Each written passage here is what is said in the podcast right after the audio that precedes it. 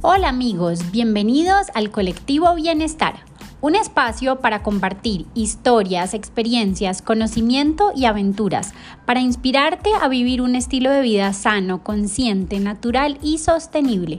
Yo soy tu anfitriona, Adriana Amador, cocinera apasionada y health coach, y junto con expertos en el mundo del bienestar y la alimentación saludable, te invitamos a sintonizarte con esta comunidad. Muchas gracias por pasar este tiempo conmigo. Bienvenidos.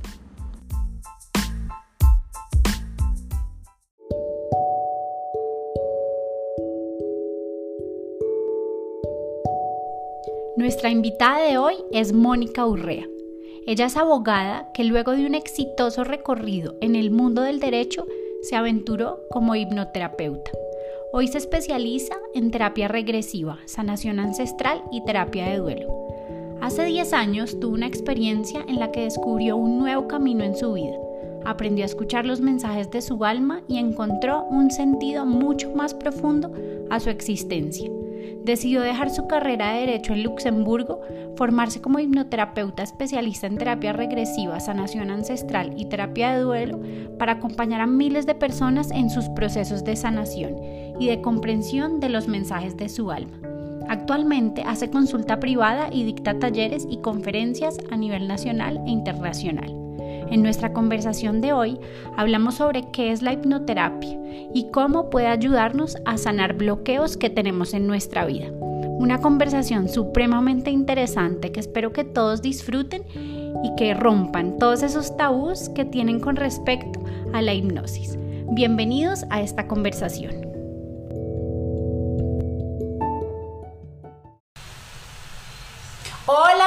¿Cómo estás? Bienvenida al colectivo Bienestar. Muchas gracias por acompañarme hoy en este espacio que tenemos para inspirar a las personas, para compartir conocimientos sobre bienestar y aprender un poco sobre el tema de tu experiencia que es la terapia regresiva eh, pero antes de entrar en materia, me encantaría que nos contaras tu historia de cómo llegaste a ser terapeuta, cuál fue tu experiencia. Yo sé que tú antes eras abogada, entonces un cambio de vida bastante interesante.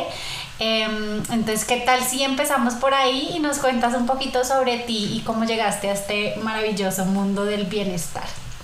Bueno, Adri, pues antes que nada, gracias, gracias por invitarme a tu espacio, qué delicia compartir contigo y con todos los oyentes que, se conecten a este podcast. Em, pues mira, yo empecé con un gusto hacia todo este mundo espiritual, holístico, del bienestar desde que era muy chiquita, pero siempre fue como algo que me llamaba, pero que estaba como a un ladito, ¿sí? Como que quedaba eh, no, no en la esfera principal de mi vida hasta que me gradué de la universidad. Efectivamente yo estudié derecho, de hecho ejercí el derecho durante más de ocho años, siendo como, como digo con frecuencia una abogada muy feliz. Yo tuve la fortuna de amar el derecho, de disfrutar mucho su ejercicio profesional, tuve la, la suerte de trabajar en, lugares maravillosos, eh, pero a raíz de una experiencia personal en la que tuve eh, una regresión, me hicieron una regresión, pude sanar un montón de cosas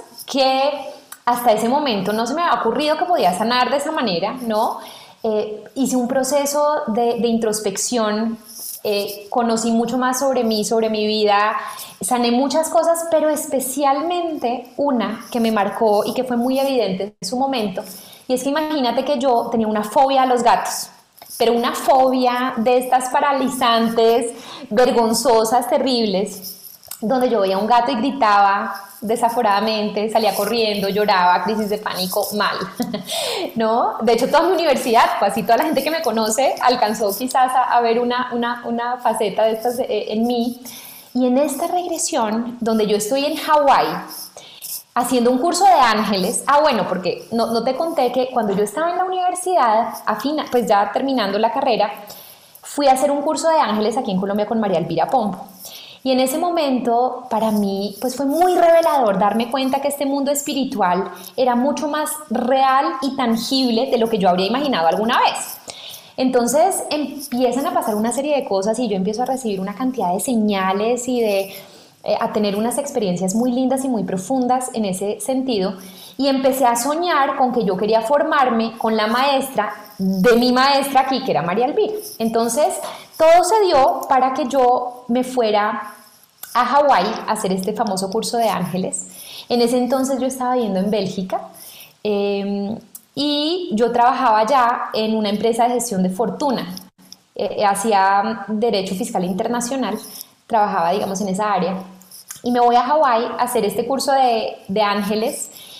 Y estando allí, una compañera mexicana me mira y me dice, oye, ¿quieres que te haga una regresión? Y yo la miré con un susto que tú no sabes, a mí se me paralizó el corazón, me dieron eh, muchos nervios y simultáneamente muchas ganas. Y le dije que sí. Eh, y, y, fue una de las experiencias más extraordinarias de mi vida, entre otras porque esta famosa fobia a los gatos que te conté que fue pues muy desproporcionada en mi vida, se sanó. Y se sanó comprendiendo de dónde venía supuestamente el origen, ¿no? Y eso era una historia medieval, ¿no? Tremenda, con un montón de elementos y de factores que yo al final de la experiencia decía, yo no sé si yo me inventé esto, si esto fue real o no, pues a, mí la época medieval igual siempre me ha gustado, entonces quizás me lo inventé porque yo tenía elementos, ¿no? Que, me habrían permitido quizás llegar a una historia así. El caso es que cuando yo salgo de esa eh, regresión en la que vi muchas cosas, como te digo, fueron muchos elementos, pero el que más me marcó fue este. Yo salí pensando que había entendido de dónde venía la fobia. Lo que no sabía en ese entonces es que la fobia se había sanado. Me doy cuenta de esto unos meses después, cuando estando en Bélgica, en una reunión donde unas personas que nos invitaron a comer y que tenían varios gatos y sabían mi fobia con los gatos, entonces ellos lo que hacían era siempre encerrar a los gaticos en un cuarto para que yo no hiciera un show de estos que, que, ocurrían. Y ese día, pues bueno, los gatos estaban ahí guardados, ¿no? Y estábamos en la sala y de repente uno de los gatos, no sé cómo hizo, pero se salió del cuarto y se me hizo al lado, porque entre otras yo era un imán de gatos. O sea, yo podía hacer que aparecieran gatos donde no había gatos, ¿no? Una vez en un museo en México, en la mitad del museo me apareció un gato negro al lado que se me encrespó y me maulló y casi me muero, ahí casi me un infarto, ¿no? Unos años antes, así, yo, yo podía hacer que aparecieran gatos donde no había posibilidad que hubiera. Y entonces se me vino al lado y yo, en un acto de inconsciencia que hoy no, no sé ni cómo pasó bien, sencillamente lo empecé a acariciar. No grité, no salí corriendo, lo empecé a acariciar y no fui muy consciente de esto hasta que todas estas personas que obviamente sabían y estaban esperando gritos, vieron y me dijeron, ¿y tú por qué estás acariciando el gato? Y en ese momento yo caí en cuenta y dije, es cierto, yo por qué estoy acariciando el gato, porque, no estoy gritando. Fue muy loco. Eso había sido unos meses después de mi regreso de Hawái. Entonces, en ese instante yo caigo en cuenta y digo, wow, esa regresión que hice meses atrás, donde yo entendí el supuesto origen de la, de la, de la fobia de los gatos, la sanó o sea, hizo que de repente esto desapareciera y que yo ya pudiera estar em, pues sin este miedo paralizante tan fuerte que, que me daba. Entonces, esa experiencia a mí me hizo cuestionarme sobre muchas cosas, ¿no? Entonces yo dije, ¿qué pasó? ¿Qué se movió? O sea, hubo algo que se movió que tuvo que ser demasiado fuerte para que una fobia, que en ese entonces me había acompañado más de 25 años, desapareciera de repente. Entonces yo decía, esto fue a nivel cerebral, fue a nivel psicológico, fue a nivel energético, fue a nivel emocional, espiritual. ¿Qué pasó? Entre otras, porque la persona que me hizo la regresión no sabía que yo tenía fobia a los gatos porque yo no le había contado. Entonces ella no la abordó como una fobia, usualmente se, se, aborda en estos casos, sino que yo simplemente entendí de dónde venía y ya está. Y eso generó una gran curiosidad en mí. Yo siempre he, sido un amante del estudio, me encanta estudiar los temas que me apasionan y que me interesan. Y eh, yo empecé a buscar uno pues que tiene que estudiar para aprender sobre regresiones porque no tenía ni la menor idea. Más allá de un libro, mira, mira Adri cómo es la vida. Cuando yo tenía como 14 años, mi abuelita me regaló un libro que se llama Muchas vidas, muchos sabios de Brian Weiss. que entre otras se lo súper recomiendo a las personas que están eh, escuchando este podcast, es maravilloso. Y yo ya ni me acordaba bien de qué se trataba, ¿no? Había sido pues hacía muchos años. Em, pero digamos que eh, había sido mi primera aproximación a, pues, a otras vidas y a, a la reencarnación, a la sanación, etc. Entonces, pero no tenía ni idea uno que estudiaba para hacer una regresión. Entonces empecé a buscar en Google, ¿no? Y encontré de todo. O sea, había formaciones de un fin de semana y salga con diploma para hacer regresiones a otras personas y había otras que eran serias, estructuradas, largas. Y elegí una de estas donde descubrí un término que hasta ese momento yo no había escuchado, que era el de hipnoterapeuta. Aprendí que los hipnoterapeutas existían eh, y entonces decidí meterme a estudiar hipnoterapia con el único fin de entender qué había pasado conmigo. Entonces arranco esta formación, que fue una formación larga, era por muchos modos. O sea, tú ahí seguías siendo abogada Total. tradicional y tradicional. por una simple curiosidad de estudiar, ok. Entonces yo algunas de mis vacaciones pues pedía días de vacaciones porque estos eran unos módulos intensivos que además eran en Bruselas. Yo vivía muy cerquita a Luxemburgo, que era donde trabajaba. Entonces em, yo no podía ir y volver cada día porque yo estaba a dos horas y media en tren de, de, Bruselas, entonces eran cinco horas de trayecto, no me daban los tiempos. Entonces yo iba y me quedaba ya, digamos, eh, durante estos módulos que duraban ocho días, diez días, bueno. Y eran varios módulos, pero eh, no era como acá en la universidad, que tú vas todos los días a la universidad, no, allá era como por módulos cada cierto tiempo. Entonces empiezo yo por esta curiosidad, ¿no? Eh, que, que me da y empiezo a sentir, Adri, una pasión que nunca antes había sentido, ni siquiera por el derecho, que yo de verdad que el derecho lo, lo disfruté, lo amé, lo quise, pero eso era distinto. Eso era como un llamado del alma, era algo que hacía eh, latir más fuerte mi corazón, era algo que sentía como una sed que quería aprender más y más y más y practicar y hacer. Entonces, a medida que fui aprendiendo y que fui practicando, porque éramos mutuos conejillos de indias, ¿no? Entonces nos tocaba practicar entre nosotros y tal, pues yo empecé a sentir ese llamado intenso que me decía que mi, mi camino eh, y mi gran disfrute de la vida era por ahí confrontándome mucho a todo lo que yo había pensado porque yo soñé ser abogada desde chiquita. O sea, yo pensaba y todo el mundo pensaba, además como que ya estaba en ese punto en el que tenía un trabajo maravilloso, em, que me gustaba mucho, estaba como con, eh, en mi vida en un momento muy bonito donde tenía todo como organizado en lo que uno habría podido soñar que era la, la, la vida que uno quería, ¿cierto? Y de repente, este deseo que yo empiezo a sentir en mi corazón me empieza a replantear toda la vida y a decir, pucha, ¿será que yo quiero seguir siendo abogada? Yo, yo sueño de pronto con hacer regresiones, qué bonito acompañar a otras personas, ¿no? A esto, pero pues nada, todavía era como muy prematuro, yo seguía estudiándolo, pero empezaron como a surgir estas, estas preguntas y yo decía, uy, no, pero ser terapeuta es una responsabilidad inmensa. O sea, y yo como abogada, yo decía, ay, yo debía haber estudiado más bien como psicología o algo que me... El título universitario, como... Sí. Claro, que te avala, ¿no? Porque yo decía, yo, yo de dónde, o sea, va, va a salir, no, sí, yo soy abogada, pero te voy a hacer la regresión. ¿No? Entonces yo dije, no, si en algún punto yo llego a hacer esto realidad, pues yo tengo que, que formarme muy bien. Y empiezo a hacer todos los cursos que se pasaban por el frente sobre todas las diferentes herramientas posibles de sanación. Entonces me certifiqué en tapping, en flores de Bach, en Reiki, en sanación reconectiva, en terapias, en, todo lo que tú te puedas imaginar, ahí estaba, metida de cabeza aprendiendo. Eh, nutriéndome mucho en ese sentido, disfrutando plenamente. Entonces yo iba a viajar literalmente por todo el mundo a hacer estos cursos, porque además no eran cursos eh, chiquitos, sino eran certificaciones internacionales, donde fuera, ahí estaba yo de primeras en la fila, hasta que empecé a sentir que una parte de mí ya se sentía preparada, ¿no? Como, como para dar este paso, eh, pues que implicó muchas cosas, porque fue dejar mi carrera, fue dejar mi vida en Bélgica, fue, ah, porque es que este llamado era hacer terapeuta, pero además en Colombia. o sea, no sé por qué, era muy loco, ¿no? Pero era como, esto es en Colombia. Entonces, esto implicó pues una serie de cosas eh, fuertes, ¿no? Em, dejar pues la que esos últimos cinco años se había construido o se había convertido pues en mi vida, mi pareja, que además era una pareja maravillosa con la que hemos construido una relación y, una vida muy bonita.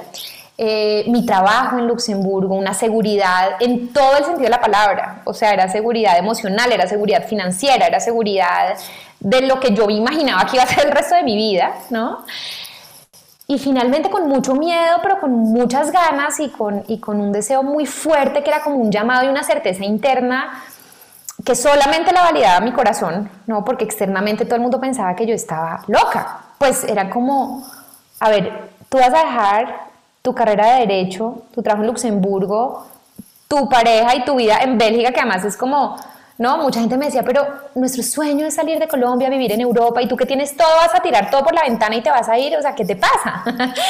y, y, como que muchas veces las personas que además, obviamente desde una intención muy, pues muy benevolente y muy amorosa, me decían como, de verdad, piénsalo bien, qué locura la que estás a punto de cometer, o sea, de verdad te puedes arrepentir el resto de tu vida. ¿Tú de qué vas a vivir? Me decían muchos. ¿De qué vas a vivir? ¿quién te va a pagar? Eh, ¿Cómo vas a pagar las cuentas? O sea, ¿qué vas a hacer? Y yo decía, yo, yo no sé, pero yo creo que todo se va a dar. No, entonces cuando llego a Colombia y pues doy todo este paso que eh, no fue fácil, no fue fácil, pero como te digo, este, como este impulso y esta, eh, este deseo es, es, raro de explicar con palabras, ¿no? Pero, pero, pero de verdad era un llamado muy fuerte entonces yo llego a Colombia y todo el mundo era como, ¿pero qué le pasó? Se enloqueció, dejó todo botado en Bélgica, llegó aquí y ahora dice que es terapeuta, hágame el favor. Dejó el derecho, ahora por, por dedicarse y dice que entonces no sabía bien qué hacía. Entonces unos decían, no dice que hace ángeles, no dice que hace regresiones, no dice que hace unas cosas como energía, pero todo el mundo como con un poquillo de desconfianza, siento yo. Entonces eh, al principio yo tuve una, una, fortuna inmensa y es que eh, yo seguí trabajando medio tiempo en mi oficina de Luxemburgo, entonces mis mañanas, que eran las tardes de allá, yo seguía haciendo, pues digamos, trabajando en, la parte jurídica que yo trabajaba allá, y en las tardes sí era terapeuta, pero en las tardes al principio no venía nadie, o sea, mi consulta estaba vacía. Eh, y poquito a poco fue, fue, divino porque poquito a poco uno que otro medio valiente que se atrevía, ¿no? a venir y fue tan lindo el proceso porque eh, el voz a voz se fue expandiendo, ¿no? Entonces la persona que venía y tenía la experiencia salía y le contaba a otros y esos otros entonces venían.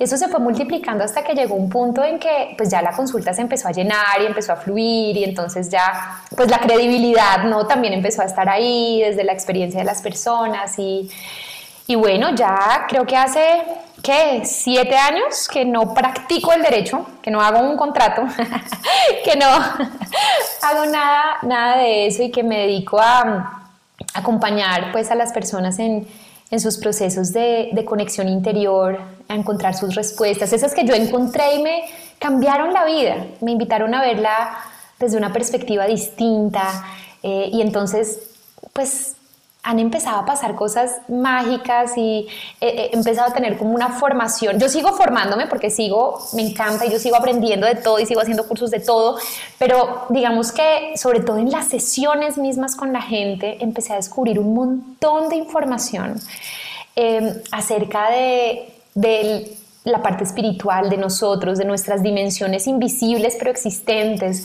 de qué pasa cuando tú dejas el cuerpo físico, de cómo podemos conectar con ese otro mundo que está ahí y que por el hecho de que sea invisible no quiere decir que sea inexistente, ¿no? Como para muchas personas eh, podría ser. Entonces, pues ha sido divina, es una, una forma de, de descubrir el mundo como con otros ojos. No, espectacular la historia, gracias por compartirla. Tengo muchas preguntas que sobre todo como para ayudar a que las personas entiendan un poco más sobre en qué consiste la hipnoterapia y, mm, y para qué se puede aplicar. Yo personalmente me he hecho un par de sesiones de hipnosis súper poderosas Eh, y ahora te, te, hago preguntas como con respecto a, a cómo puede uno em, aplicar como esas experiencias para, para sanar cuando de pronto no es como tan inmediato como para ti fue, por ejemplo, con el gato. Eh, pero antes de eso, ¿en qué consiste realmente la, pues como una terapia regresiva? Digamos, ¿cuál es el proceso cuando una persona está, bueno, hoy en día supongo que será de forma virtual, pero llega a tu consultorio y, mm, y se sienta ahí y, y, cómo hace como para entrar en ese mm, eh, estado de hipnosis? O sea, cualquier persona puede ser hipnotizada, ¿cómo, cómo funciona? Bueno, mira, lo primero es que esta experiencia es una experiencia de conexión interior en la que tú siempre estás despierta y siempre estás consciente. Muchas personas asocian la palabra hipnosis o hipnoterapia con un estado de inconsciencia donde tú estás completamente dormido, profundo, no sabes ni dónde eres vecino y si te piden que cacarees, empiezas a cacarear. Y digamos que esa es la hipnosis de espectáculo y no tiene nada que ver con la que hacemos de manera terapéutica. Entonces, primero tú siempre vas a estar despierta, vas a estar consciente, te vas a acordar de absolutamente todo lo que suceda y también vas a estar muy consciente de lo que sucede a tu alrededor. Yo en este momento llevo un año y tres meses más o menos haciendo todas las consultas virtuales. No atiendo de manera presencial en este momento, pues por todo el tema de la pandemia y esto. Y funciona igual de bien virtual que presencial.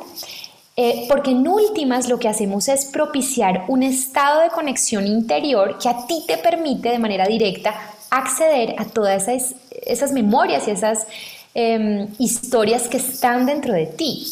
Entonces, lo que hacemos es una sintonización a nivel cerebral, donde técnicamente lo que cambia es la frecuencia de ondas cerebrales, de tal forma que al ser estas más amplias, tú puedes entrar con mayor facilidad en conexión con tu inconsciente y con toda la información que allí reside. Entonces, em, esta es una eh, es un estado en el que nosotros estamos todos los días, muchas veces en el día incluso. Por eso es que tú no te sientes especialmente rara porque termina siendo algo muy natural.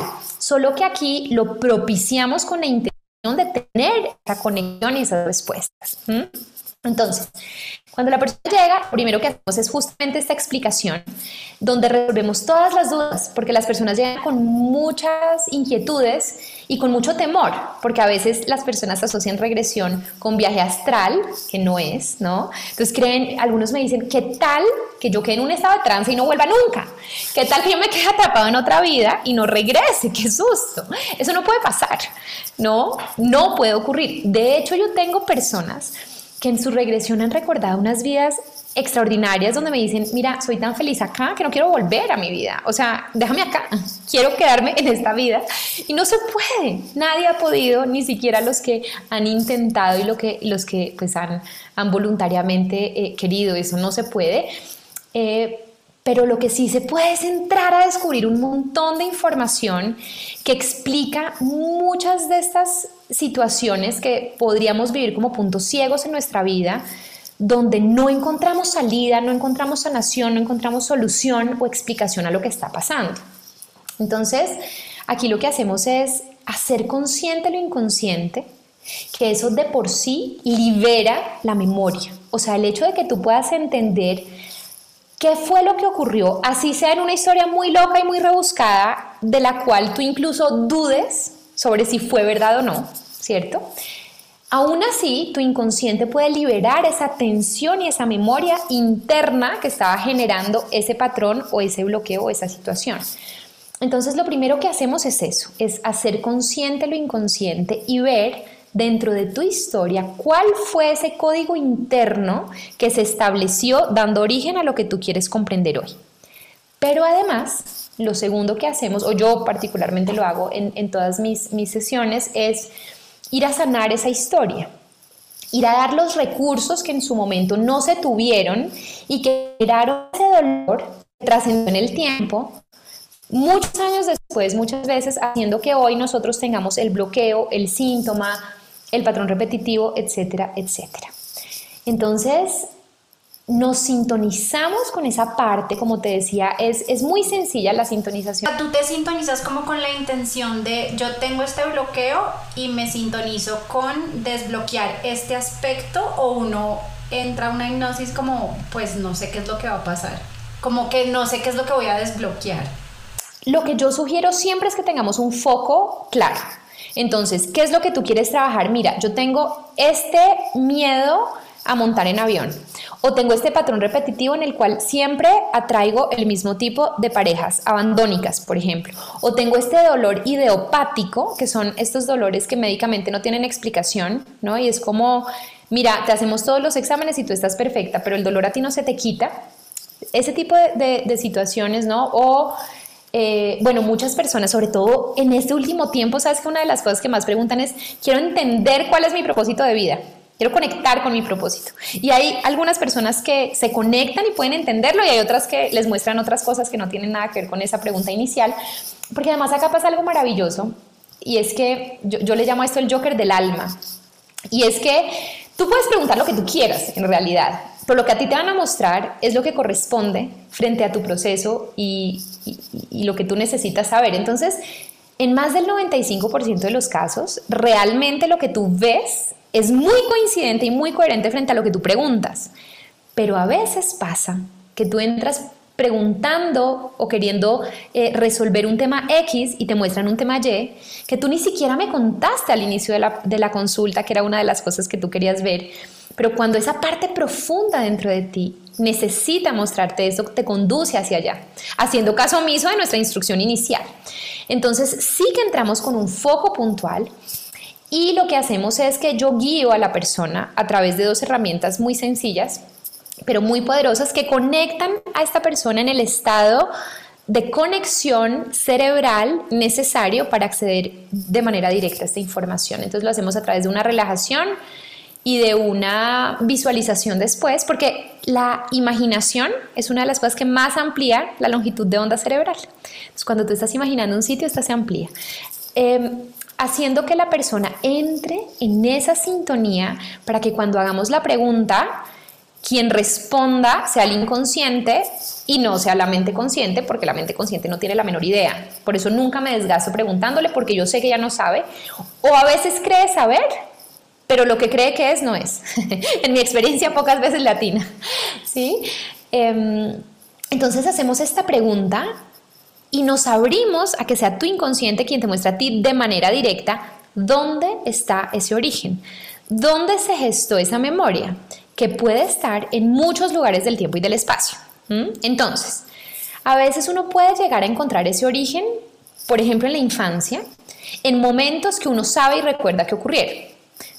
Por ejemplo, no sé, una persona que me dice, Moni, quiero trabajar la inseguridad vámonos al origen. Y entonces de pronto tu inconsciente te muestra el primer día de colegio, que tú te acuerdas cómo pasó, dónde estaba, eh, qué, sucedió y de, de, repente te das cuenta que ese día te hicieron bullying en kinder. Y tú te acuerdas de eso conscientemente, pero quizás no la dimensión emocional con la que ese niño chiquito vivió esa situación y que no quedó sanada. Por eso es que está generando efectos en el tiempo, ¿no? Entonces, ¿qué hacemos ahí? Pues vamos y comprendemos qué pasó y sanamos la historia. Otras veces llegamos a momentos que uno dice, este soy yo chiquito, o sea, claramente soy yo en esta vida, pero yo no me acuerdo de haber vivido esto. O sea, esta situación como que la bloqueé, no está en mi esfera mental, pero mi inconsciente me está mostrando que yo viví eso. Si te muestra eso es para que vayamos a sanar, ¿no? Justamente esa historia y lo que allí pasó desde las herramientas pues, que hoy tenemos. Muchas veces llegamos más atrás, al vientre materno, que a algunos ya les empieza a parecer como ciencia ficción, porque me dicen, Moni, o sea, ¿cómo me acordar? Tengo pésima memoria, no, no me acuerdo qué comí anoche, ¿cómo me acordar qué pasaba el sexo mes de gestación? Tu mente racional no lo recuerda. Y por eso vuelvo y juego, vuelvo y les digo, no le vamos a preguntar a la mente racional, pero el inconsciente lo tiene todo registrado y a veces llegamos allí. Y en otras ocasiones llegamos más atrás, a lo que para algunos podrían ser vidas pasadas, para quienes no creen en la reencarnación podría ser parte del inconsciente colectivo o de una libre asociación de ideas que hace tu inconsciente para transmitirte una información, para transmitirte una historia que a ti te permite liberar una memoria interna que tienes. ¿sí? Yo siempre le digo a las personas, mira, lo que a ti te dé paz creer frente a ese tema, por tus convicciones, por tu historia de vida, por lo que a ti te, te, genere como esa tranquilidad en el corazón, pues esa es tu verdad y es perfecto. Aquí, por fortuna, em, no, no depende tu creencia de, para, para, la efectividad, digamos, de, de, la experiencia. Es tan poderoso para quien cree en la reencarnación como para quien no cree en ella y simplemente asocia esas otras vidas o esas posibles otras vidas sencillamente con, con el inconsciente colectivo. Y otras veces nos vamos a la parte ancestral, ¿no? Y aquí yo usualmente hago esta salvedad porque en la hipnoterapia tradicional, en la regresión tradicional, usualmente tú lo más lejos que llegas es a vidas pasadas. Pero a mí me empezó a pasar desde que yo arranqué en esto, que con mucha frecuencia cuando preguntábamos, bueno, ¿dónde está el origen de esta situación? Nos conectaba con la vida, por ejemplo, del tatarabuelo o del bisabuelo o de algún miembro del sistema familiar que quizás uno ni siquiera conoció, ni se sabe el nombre ni la historia, pero cuya historia explica lo que a mí me está pasando hoy, como si a través de una lealtad familiar yo estuviera intentando repetir o reparar una historia. Entonces a veces llegamos a hacer sanaciones ancestrales por ese lado. Como es el, el, espectro es inmensamente amplio y a priori no tenemos ni idea a dónde vamos a llegar pero siempre llegamos a donde corresponde, ¿no? A lo que la persona necesita comprender, necesita liberar, eh, no siempre a lo que quiere, no siempre a lo que espera, porque a veces hay personas que llegan con mucha expectativa, yo quiero saber quién fue en mi vida pasada y de pronto su sanación era en el vientre o en la infancia o viceversa, ¿no? Pasa también que a veces hay gente que le da muchos nervios este tema de vidas anteriores, es como, mira, a mí máximo, máximo, máximo me llevas hasta el vientre porque yo más allá no quiero ir y a veces pues sí, ¿no? Si, si, el, el meollo del asunto se encontraba en vidas anteriores, pues se lo llevan allá, ¿sí? Eso no depende de mí en ese sentido. Y digamos, una vez hemos entrado en, en estado de hipnosis, llegamos a, a, esa situación, o sea, como por poner un ejemplo, eh, no sé, que tú entraste a una vida pasada y un gato fue agresivo y por eso le cogiste fobia, entonces, eh, o sea, como por poner un ejemplo fácil. Em, listo, te despertaste de la hipnosis o durante ese momento de hipnosis se trabaja algo para mm, eh, como sanar esa fobia o ese bloqueo específico. O es una vez terminas la hipnosis como que tienes unas herramientas para sanar. Usualmente cuando lo que sale es un bloqueo que la persona me ha dicho, lo trabajamos ahí. Y lo que hacemos es reprogramar para que dentro de la información que está dentro de ti, ¿no? Eh, la, la, nueva información sea la que rija a partir de ese momento. Y eso se da esencialmente a través de la comprensión. Cuando tú entiendes qué pasó y cuando tu mente lógica puede comprender que había unas razones inconscientes y profundas que explicaban ese comportamiento irracional o ese patrón repetitivo que tenía un sentido protector para ti, aunque tú sientas que te hacía la vida imposible, que era lo por qué te podía pasar, que era vergonzoso, lo que fuera, pero cuando tú puedes entender ese sentido, de alguna manera lo puedes liberar. Entonces, si la persona me ha dicho el bloqueo, lo trabajamos y lo reprogramamos dando una nueva información que se gesta y queda anclada ahí en ese momento.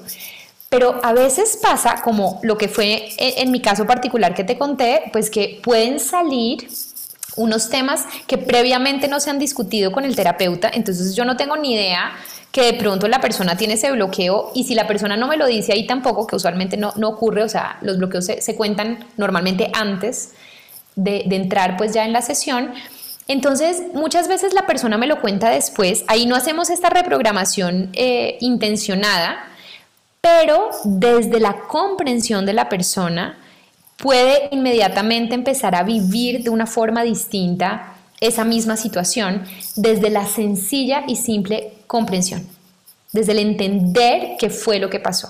Entonces, depende, usualmente damos las herramientas dentro de la sesión misma reprogramando y después pues a través de la charla que, que hacemos posteriormente la persona como que aterriza de una manera mucho más tangible, ¿no? Todo lo que pasó en la sesión y, toda esta eh, esta información que, que llegó.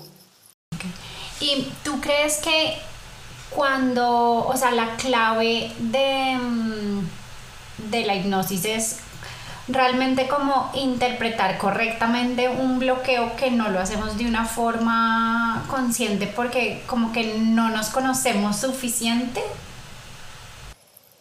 Sí, sabes, yo, creo que el entender nos libera profundamente. Y lo que siento es que muchas veces entendemos mal, ¿sabes? Entonces yo, por ejemplo, frente al tema de, del gato, mentalmente y racionalmente siempre lo asocié que cuando yo era chiquita yo tenía un pato que se comió un gato. Y cuando yo salí una vez al jardín de mi casa, vi al pato que estaba dentro del hocico del gato y plumas por todas partes. Y para mí eso fue un trauma que asocié inmediatamente con el, eh, la fobia eh, posterior a los gatos. Ahora bien, lo raro era que esa fobia seguía persistiendo a pesar de que yo podía aparentemente creer de dónde venía. Cuando tú entiendes de dónde vienen las cosas, o por lo menos cuál es la codificación inconsciente, cuál es esa historia que tu inconsciente tiene como eh, la que explica eso que a ti te está pasando, permites que esa liberación interna se dé, que la tensión baje y que tú puedas relacionarte frente a ese mismo hecho de una manera distinta. Entonces, yo creo que el conocernos y el, el conocernos, pero desde otra perspectiva, porque es que a veces creemos que nos conocemos es a través de la razón. Y yo aquí he aprendido que son como dos lógicas distintas. Una que es la racional, que es maravillosa porque entre otras nos da un montón de respuestas, es la que utilizamos en la terapia regresiva para interpretar y comprender los vínculos entre lo que tú ves y tu vida. Pero hay toda una serie de explicaciones que trascienden lo racional y que a, la parte racional le parecen incluso absurdas. Eh, pero que cuando tú te permites sintonizar desde esta otra lógica, entender este autoconocimiento a la luz de, este otro lugar, entender que hay cosas que tienen un propósito y que tienen un sentido, aunque para tu mente sean sencillamente ridículas, pero que si te conectas desde ahí las puedes trascender y las puedes vivir distinto. Y puedes entender que muchas de las cosas que te pasan, por ejemplo, y este, bueno, ya es, es un tema un poquito más eh, espiritual si se quiere, pero eso yo lo he visto en muchas regresiones, que a veces hay personas que pueden incluso recordar parte del plan de su alma y el propósito por el cual hicieron ciertos pactos de almas y entender ciertas situaciones muy retadoras, muy difíciles. Te estoy hablando, por ejemplo, de muerte de seres queridos, de muerte de hijos, eh, de maltratos, de abusos, de, de, cosas que para la mente racional sencillamente son, uno, incomprensibles, dos, injustas, tres, inaceptables y que a la luz de, la perspectiva, desde esta comprensión inconsciente y desde esta comprensión espiritual muchas veces tienen todo el sentido. Y te permite, ese entender desde esta línea te permite liberar eso y de alguna manera transitarlo de una manera más tranquila y no necesariamente sin dolor, pero quizás desde otro lugar, ¿sí? Más fluidamente. Y puede uno, por ejemplo, eh como volver a, un momento pasado, eh, como entender esa experiencia, pero una vez terminas la hipnosis y como que sigues con tu vida, em, quedarse, o sea, como que listo, yo entendí em, como un miedo que tenía em, a, a, algo, como la inseguridad, por ejemplo. Pero quedarme ahí con solo lo entendí y ya y no sané y no y no pasó nada como más allá de haberlo hecho consciente claro puede pasar digamos que eh, usualmente hay en los temas que vemos eh, muchas veces se ve la causa se hace la reprogramación, pero también hay grandes invitaciones que a ti esa experiencia te está haciendo y que no es como una varita mágica que por el simple hecho de que tú hiciste una regresión y entendiste, ya todo va a estar perfecto en tu vida. Por ejemplo, si tú te das cuenta que gran parte del origen de esa inseguridad fue una situación en la que hubo una evidente falta de amor propio y que gran parte del propósito de haber experimentado eso era una invitación inconsciente a que tú pudieras cultivar ese amor propio en tu vida y tú lo entiendes. Y allá vamos y sanamos esa historia y damos todos los recursos que necesitaron. Y tú que se necesitaron, perdón, y tú lo entendiste. Pero sales de ahí entendiendo que el gran mensaje era la integración en ti del amor propio. Y sales y no lo haces y te sigues culpando y te sigues maltratando y te sigues desvalorizando y te sigues como en ese mismo patrón en el que venías, seguramente vas a notar algo positivo en la liberación, porque igual son liberaciones muy profundas que se dan desde la comprensión, pero posiblemente si tú no integras ese aprendizaje lo sigas repitiendo, porque es que el propósito de que tú lo vivas es que tú lo puedas trascender. Entonces, hay de todo, o sea, así como hay cosas milagrosas, entre comillas, ¿sabes? Como la que yo viví con el gato, que esto fue literalmente entender y sanar de una manera muy impactante y hay muchas cosas que son así, a veces hay síntomas físicos, a veces hay eh, patrones de comportamientos, eh, depresiones, cosas muy fuertes que con el simple hecho de que la persona lo entienda, a veces esto de verdad parece magia potagia, que uno dice, esto, Dios mío, eh, ¿no? Increíble Asimismo, podría haber casos que uno diga, no, pues sí, yo entendí, pero la verdad es que igual yo tampoco integré nada y pues no, no noto necesariamente un cambio radical después de la experiencia, porque en gran parte en algunos casos, esto implica un proceso consciente de parte tuya que tú decides libremente si quieres hacer o no. Nadie te obliga y por el hecho de que tú hayas entendido el origen no necesariamente quiere decir que vas a integrar el aprendizaje. O sea, la idea es que la persona entienda y a partir de ahí empiece a implementar herramientas y pues acciones como para superar todavía más como ese bloqueo. Lo que es maravilloso ahí, ¿sabes qué es? Que usualmente cuando tú tienes un bloqueo muy grande que se explica, digamos, en alguna de esas memorias, historias, que hace que eh, las personas muchas veces me dicen, mira, yo lo he intentado todo, o sea, he hecho todo lo que me han dicho que haga, todo. Hago afirmaciones positivas, pienso positivo, pongo meditaciones, pongo no sé qué, y, y la verdad es que no cambia, o sea, esto sigue estando igual, ¿no? Eh, lo que suele pasar después de que tú entiendes ese origen codificado para ti, ¿sí?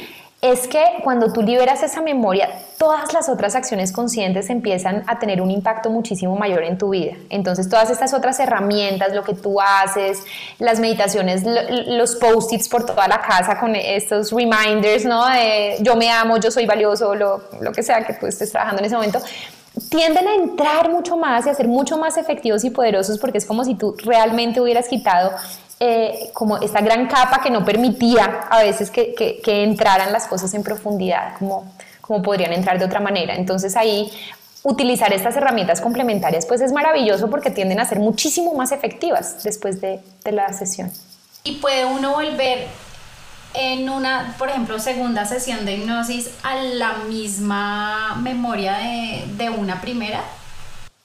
Es posible, sin embargo no es común, pero podría pasar, ¿no? ¿Sabes qué, qué, pasa a veces? Que las personas cuando vuelven a hacerse otra regresión por otro tema, en ocasiones podrían volver o han podido volver a, la misma vida que vieron en la, eh, en la sesión anterior, pero en otros aspectos completamente distintos y descubren y, al final se dan cuenta como, wow, es esta misma vida, pero esto me completa como parte del rompecabezas, ¿no? De, por ejemplo, en la vida pasada yo vi desde, no sé, la, la, época adulta hasta que me morí y aquí estoy viendo la infancia de esa persona y esa infancia da explicación a este otro tema que no trabajamos la vez anterior. Entonces es perfectamente posible que tú llegues eh, a una misma memoria, pero usualmente frente a perspectivas distintas.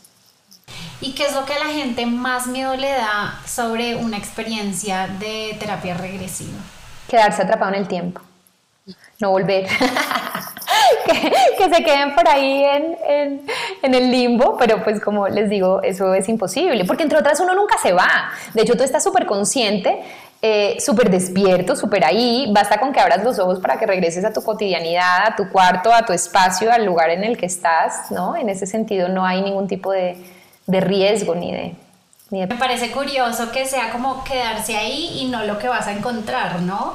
Porque uno pensaría como, es que me da miedo encontrar como destapar algo que no quiera.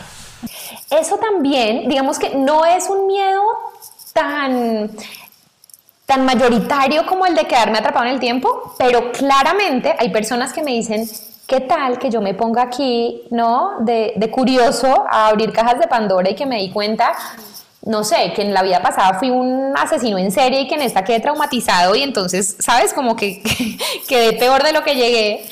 Y aquí pasa una cosa muy linda y es que la información que llega siempre llega desde esta parte profunda y sabia de tu ser, que sabe tú qué necesitas y de qué manera te lo transmite, para nunca ponerte en riesgo ni darte información que tú no estás en una capacidad de comprender y de digerir.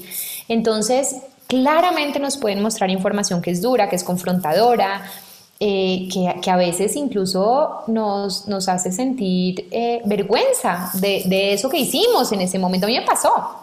En alguna de estas vidas yo era atacada llorando viendo lo perverso que fui, era un hombre malísimo. Y yo le decía a esta niña en la, en la misma famosa de Hawái y yo ahí lloraba y yo, a mí me da una pena. Y yo le decía, yo te juro que yo soy una buena persona, a mí me da pena decirte esto, yo prácticamente era un corrupto que sin piedad, yo recaudaba impuestos y la gente me suplicaba por favor que no le, le, me, llevara su plata porque no tenían para comer y a mí me importaba cinco centavos, ¿no? Y les quitaba todo lo que tenían. Eh, y yo lloraba y yo decía, yo no puedo creer esto, yo no puedo creer que haya sido tan malo, pero fue hermoso ver que eso también hace, o sea, toda esa sombra también hace parte de mí hoy y de, y de mm, todo lo que yo he podido trascender y gran parte de lo que soy también se lo debo a esas experiencias que me enseñaron un montón a sanar, a comprender por contraste qué es lo que no, no se debe hacer, ¿no? Y, y, y que también en últimas es muy lindo. Entonces a ti todas esas experiencias dolorosas solo te las mostrarían si fuera para que tú pudieras sanar algo que hoy no está del todo bien, en parte en conexión con eso pero nunca es ni por masoquismo espiritual, ni para que tú te sientas muy mal por las cosas feas que hiciste, ni muchísimo menos, al revés, es para que tú puedas liberar lo que tú necesites liberar hoy y estar mejor hoy. Entonces, este filtro profundo siempre sabe cómo te dosifica la información de tal forma que siempre sea segura para ti. Entonces, nunca es algo que uno sale como abrumado de, de del dolor, porque nunca es de hecho tan intenso, al revés, muchas veces nos conectan es mucho más con esta expansión y con este amor incondicional que a veces la gente me dice, yo nunca en mi vida había sentido esto en esta vida, o sea, como que un amor y una cosa tan linda y tan, y tan expansiva que aquí en nuestra cotidianidad muchas veces no, no conectamos tanto como con, con ese sentir, ¿no? A mí algo que me parece impresionante de las experiencias de, mm, de hipnosis es cómo uno realmente vuelve como a la emoción a la que estaba sintiendo en ese preciso momento. Yo tuve una vez una experiencia impresionante de hipnosis en que yo fui una bebé prematura y estuve mm, en la incubadora durante un tiempo y en una de las hipnosis que me hice volví a ese momento en donde mis papás me tenían que dejar eh, pues como esa es que solo de pensarlo, como que hasta me acuerdo. O sea, es como que yo como iba a saber eso, pues uno no se acuerda de eso, como dices tú, del vientre materno, pero la emoción como de... Y yo me ataqué a llorar, se me escurrían las lágrimas, pero estaba perfectamente consciente de estar en este momento presente, pero al mismo tiempo, en ese momento cuando yo era una bebé en una incubadora llorando porque mis papás se iban y se tenían que ir. O sea, qué cosa más impresionante de ahí. Entendí un montón como de, de temas en los que eh, pues tenía bloqueos obviamente, pero, pero al final como que no era una digamos que se termina el momento y uno vuelve como a una paz también, o sea, es, es, es, una situación como muy extraña que yo no he podido como explicarle a la gente que nunca ha vivido una experiencia de hipnosis, como es que tú estás en ese momento, pero también aquí, o sea, no sé, es muy extraño. Lo es, lo es, lo es. Y yo creo que hasta que uno no lo vive es muy difícil hacerse la idea porque literalmente tú estás en conexión con esa emoción que muchas veces es muy intensa, que te permite acceder a información que tú no tienes de manera consciente, que no te han contado, pero que ahí está. De hecho, a veces con las regresiones ha pasado que uno descubre grandes secretos familiares, cosas que uno no le contaron como realmente fue, quizás por ahorrarle un dolor, ¿no? O por eh, maquillar un poquito la cosa, eh, o de cosas que vieron los ancestros o incluso uno en el vientre, me ha pasado que personas que se eh, les contaron siempre que fueron hijos deseados se dieron cuenta que no, y esa historia les termina explicando y, resolviendo o ayudando a resolver muchas de las, de las cosas y de los bloqueos que están teniendo posteriormente, pero tú nunca pierdes la conciencia de ti.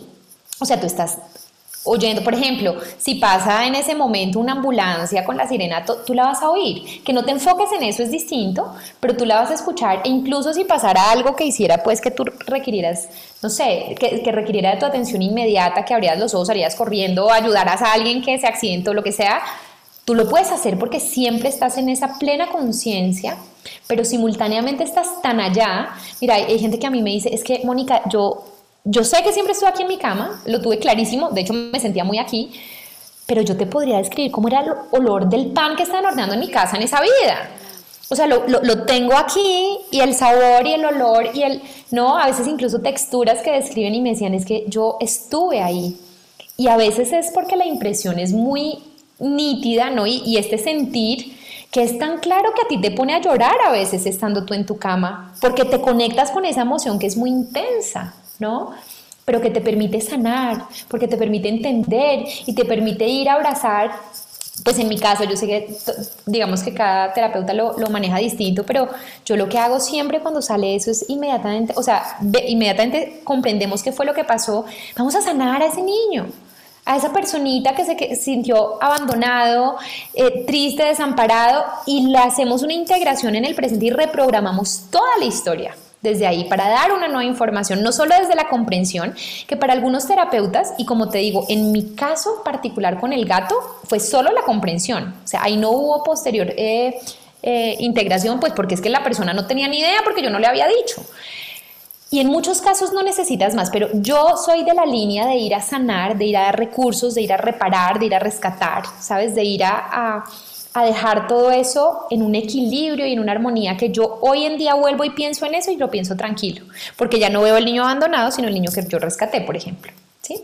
Sí, a mí digamos que me parece que em, esta forma de terapia y en general cualquier terapia que cuando uno se vaya a, a hacer siempre sea como con la intención de sanar y de que uno está dispuesto a tomar acción y hacer cambios en la vida para mejorar tu bienestar, ¿no? Porque de eso se trata, o sea, más que, uy, qué curiosidad, ¿qué será eso de hacerse una hipnosis? Em, o sea, si no estás listo para hacer un cambio y para romper con ese, em, por ejemplo, bloqueo y realmente hacer algo al respecto, pues creo que tal vez no es el momento para hacerse una terapia o en general, pues cualquier tipo de, coaching o, lo que sea que vayamos a hacer. Porque pues si no, ¿de qué sirve? O sea, es, es, es muy diferente y como tú lo decías al comienzo, al a la hipnosis de espectáculo, a la que uno ve como eh, en el show este como de magos, entonces todos levanten la mano derecha, o sea, es, es va más allá como de una eh, curiosidad, simplemente como de vivir una experiencia más que realmente llegar a desbloquear algo porque siento que es algo tan supremamente poderoso y, y, tan profundo y como que uno puede, pues si bien no es como una caja de Pandora, así que uno no sabe qué va a pasar, pues realmente sí puede moverte mucho y, y uno darse cuenta de algo em, muy profundo que si uno lo va a hacer es como con la total convicción de que algo voy a hacer yo al respecto y estoy listo como para, para tomar acción y trabajar en mi bienestar, ¿no? Total, total. Yo creo que esa disposición es clave. Yo por eso a las personas cuando a veces me dicen, ay, mira, es que le quiero regalar esta sesión a mi pareja porque yo la tuve y fue lo máximo. Y entonces quiero, yo le digo, dile que hable conmigo. Primero le cuento de qué se trata y deja que decida si quiere y si está dispuesto a hacerlo o no. Porque efectivamente cada persona siento que tiene su momento y, cuando es el momento todo se da, ¿no? Es impresionante, mira, a veces no hay cupos, pero de pronto, ¡pum!, el cupo se libera, la plata le llega a la persona, la disposición sobre todo, este deseo, es como un llamado del alma, digo yo también, que, que cuando es tu momento como que las cosas fluyen desde todo punto de vista para que tú puedas tener esa experiencia, pero sí es clave entender que, que esto implica muchas veces pues hacer conciencia de cosas eh, que están ahí. Y también en algunas ocasiones eh, pues tener la valentía de dar esos pasos, ¿no? Eh, conscientes que implican la integración de ese mensaje, porque mira, para mí el síntoma es un mensajero que viene a contarnos un mensaje de algo que está dentro, de algo que no hemos visto, que quizás pasó en el vientre, quizás de chiquitos, quizás en otra vida, quizás a ancestro, no importa, pero que tiene consigo un aprendizaje y una invitación, más allá de entender el evento que lo generó. Y esa invitación tú decides aceptarla o no. Entonces, para mí los procesos más profundos es cuando tú no solamente te quedas en la integración, eh, perdón, en, la información y en la reprogramación, sino en la acción consciente que implica, ok, acabo de ver que había una, de verdad, en el ejemplo de ahorita, una falta de amor propia muy grande, propio muy grande, eh, y voy a empezar a cultivarlo y me voy a empezar a dar mi lugar, a tenerme a mí como prioridad, amarme, a consentirme, a valorarme, ¿no? Desde, desde el amor, digamos, desde el corazón, y a integrar esto que me invitó a ver esta situación y esta regresión y esta historia. Y cuando tú lo empiezas a hacer de verdad, hay unos cambios que son wow. Después la gente me escribe, tengo un montón de testimonios maravillosos que les permite hacer en sus vidas giros de 180 grados literales. estoy en, en otro lugar, lo puedo vivir desde otra perspectiva, pero realmente más que por la regresión en sí, es por todo lo que la persona pudo integrar y hacer de manera consciente dentro de su proceso. Total. Bueno, Moni, tengo una última pregunta que le hago siempre a todo el mundo al final del podcast, eh, porque me gusta mm, tener como la perspectiva de cada una de las personas eh, a las cuales invito, porque todo el mundo siempre tiene una frase o, o, una palabra o algo diferente que aportar a la que estuvo en el capítulo anterior. Y es qué significa para ti el bienestar. Wow, es una pregunta profunda. Pero mira, para mí el bienestar eh, significa poder estar tranquilo, poder estar en equilibrio, estar en armonía frente a tu sentir, frente a tu pensar, es sentir eh, ese, esa homeostasis, digamos, ese equilibrio en las diferentes áreas de tu vida, en tu cuerpo, en tus emociones, en tus relaciones, en tus finanzas, en tu propósito, en, en esas diferentes áreas que no necesariamente siempre están alineadas, eh, pero siento que es ese regalo maravilloso que nos podemos dar buscando dentro de nuestra verdad interna, no es de lo que te dicen afuera, mira, es que el bienestar es esto, es que lo que tienes que hacer para estar en bienestar es eso, es escuchar tu intuición y tu brújula interna y sentir cuál es ese camino para desarrollar tu propio equilibrio. ¿Sí? Tú, por ejemplo, que tan generosamente nos compartes todo este tema de la alimentación, ¿no? Que es tan, tan importante y es cuando yo aprendo a conocer mi cuerpo y a sentir dentro de mí cuál es el alimento que me expande en mi energía, que me hace sentir mejor, cuáles son esos que me caen pesados y que no siento que me generan bienestar, es empezar a, desde todas estas herramientas que además cada vez hay más por fortuna y hay gente tan generosa que eh, genera estos espacios como el que tú creas, eh, eh, es ver todo eso y aplicar, aplicar en mi vida para ver qué me genera equilibrio y qué me genera paz y bienestar interno en todos estos aspectos diferentes para poder encontrar esa tranquilidad que en últimas te conecta con el disfrute de la vida.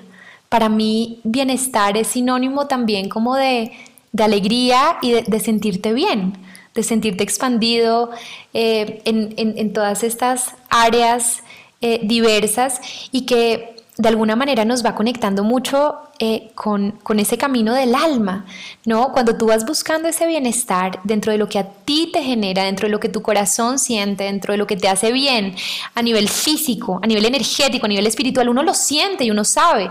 Hay entornos, hay personas, hay actividades que uno lo expanden y lo hacen sentir bien y hay otras que uno sale como con la energía densa. Muchas veces tu alma te va invitando a través de esa búsqueda del bienestar a encontrar cuál es ese camino donde tú quizás puedes florecer en mayor expansión, puedes servir mejor, puedes sentirte mejor e irradiar mucho más.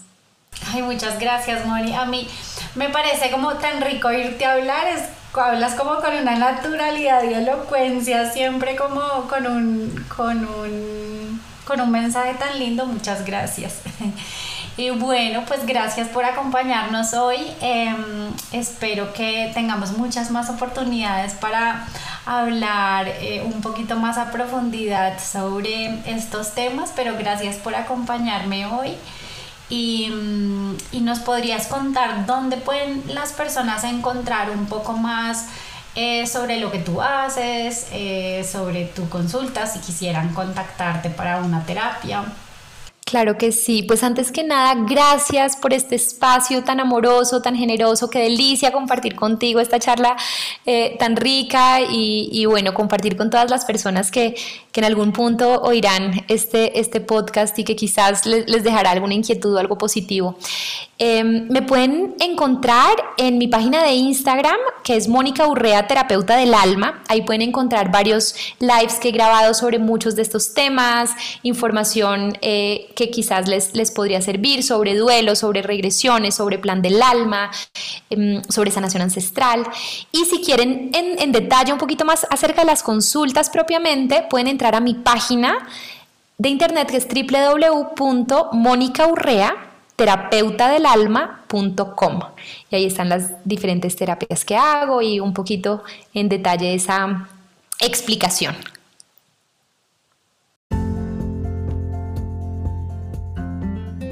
Querido colectivo, muchas gracias por acompañarme en esta conversación. Te invito a suscribirte al podcast para que te lleguen todos nuestros próximos episodios.